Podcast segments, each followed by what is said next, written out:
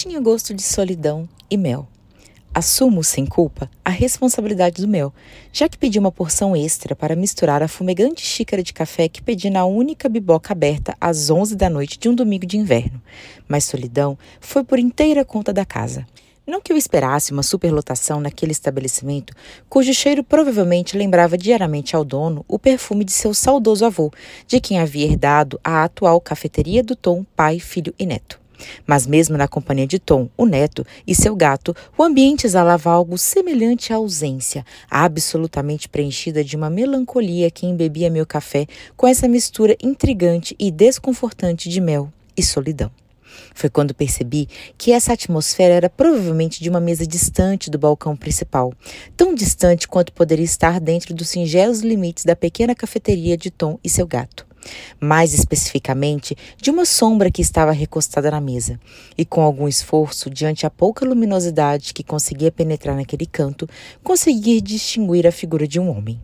Em torno de seus 30 anos de idade, com a barba evidentemente vítima de seu desinteresse pelo próprio reflexo, vestia um casaco tão marcado quanto sua face jovem, que refletia um andarilho cansado de tanto vagar. Trazia nas mãos um papel amassado e o olhar vazio, perdido em um mundo próprio. Envolvida em minha observação silenciosa da figura peculiar, mal ouvi quando Tom me perguntou se eu gostaria de mais mel em meu café. E tendo notado minha total indiscrição e compartilhando dela, o dono do gato se apoiou no balcão e explicou em voz baixa. Aquele rapaz vem todos os dias aqui, no mesmo horário, há alguns anos. Senta-se à mesa, fica algumas horas, não pede nada e vai embora. Ele morava com o pai em uma chácara alguns quilômetros daqui.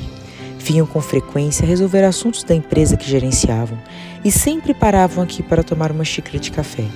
Em uma dessas viagens, o carro que o filho dirigia capotou em um grave acidente. O garoto ficou no hospital durante alguns dias, mas o pai não sobreviveu. Quando deram notícia, o rapaz entrou em desespero, gritando que a culpa era sua. Passou alguns dias assim e depois simplesmente não falou mais nada. Aquele casaco era o que o pai usava no dia do acidente e eu nunca o vi sem ele desde então. Dizem que ele encontrou aquele papel no quarto do pai, logo após o acidente, falando algo sobre manter sempre sua memória viva. Acho que é por isso que sempre vem aqui. E parece que é a única coisa que faz há anos. Não trabalha, não se cuida. Dá até um arrepio, não? O homem escrever isso no dia em que ia morrer? Cruzes?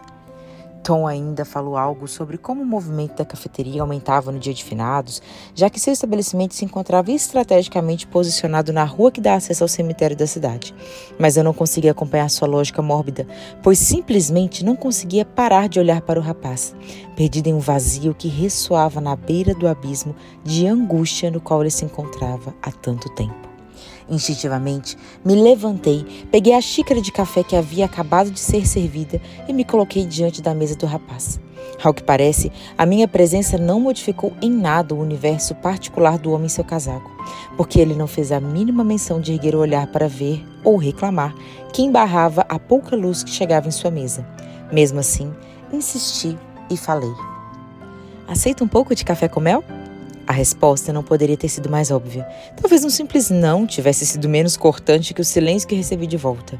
Ainda permaneci alguns minutos em pé, esperando que talvez o constrangimento, se não dele, meu, falasse mais alto e fizesse com que o rapaz ao menos olhasse para mim. Mas nada. Então, vencida pela vergonha, me virei para voltar ao meu lugar e rapidamente pagar a conta, a fim de sair o mais rápido possível daquele constrangimento. Mas não poderia ser fácil assim, poderia, meu caro? Não, não comigo. E foi por esse motivo que o gato de Tom se enroscou nas minhas pernas no exato momento em que eu me virava, fazendo com que eu derramasse a xícara de café em cima do rapaz e seu casaco. Provando que não se encontrava em estado hipnótico profundo, o rapaz pulou da cadeira e começou a se abanar, tentando esfriar o café que se espalhava através de seu casaco. Desesperada por tentar ajudá-lo e percebendo que as minhas tentativas de secar o líquido com um guardanapos era inútil, eu puxei o casaco dele e o joguei no chão. Não sei se pelo calor do café ou por consequência da minha atitude, o rapaz simplesmente se colocou a urrar.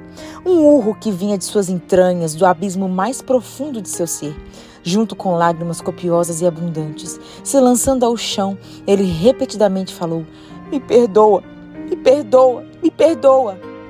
Petrificada pela cena que presenciava, eu simplesmente fiquei parada ao seu lado sem saber o que fazer. Foi quando vi um papel saindo de um bolso interno do casaco. Abaixando discretamente, peguei e vi que nele estavam escritas algumas frases, mas estava rasgado ao meio. Olhei para o papel que havia ficado sobre a mesa e nele encontrei a parte inicial do que parecia ser uma carta ao rapaz.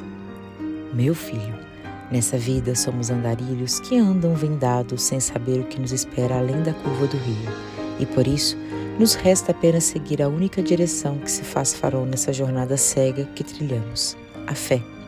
A fé de que não precisamos de rotas, mas de um destino para alcançar. Não precisamos de ilusões, mas de sonhos para dar cor à realidade.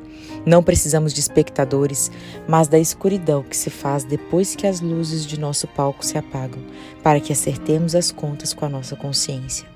Por isso te peço, meu filho, que mantenha viva a minha memória, levando consigo a única herança que posso lhe deixar, a certeza de que não vale a pena deixar de caminhar por medo de se perder na escuridão.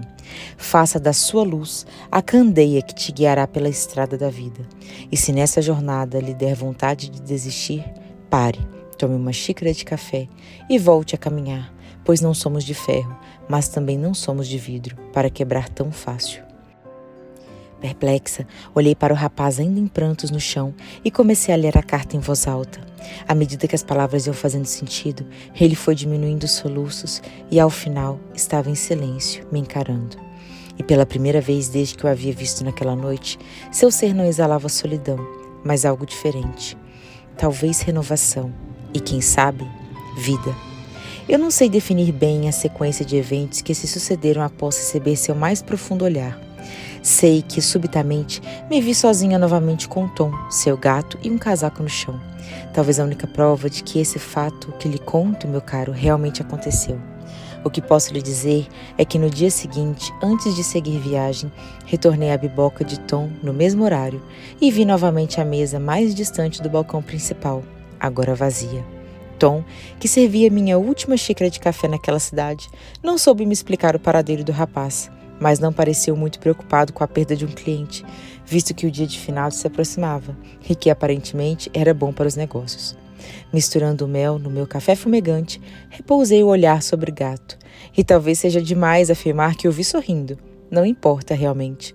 Apenas gosto de pensar que se um dia o rapaz retornar à cafeteria do Tom, pai, filho e neto, seja sem casaco, e para pedir uma doce e maravilhosa xícara de café, sem solidão e com uma dose extra de mel.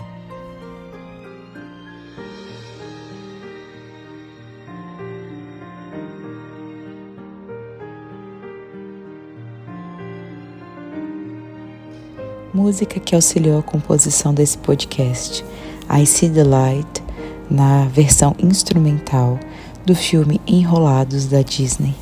Espero que tenham gostado. Depois procurem para ver a música na sua versão original, sentindo a letra e recebendo toda a inspiração que essa música transmite. Um beijo.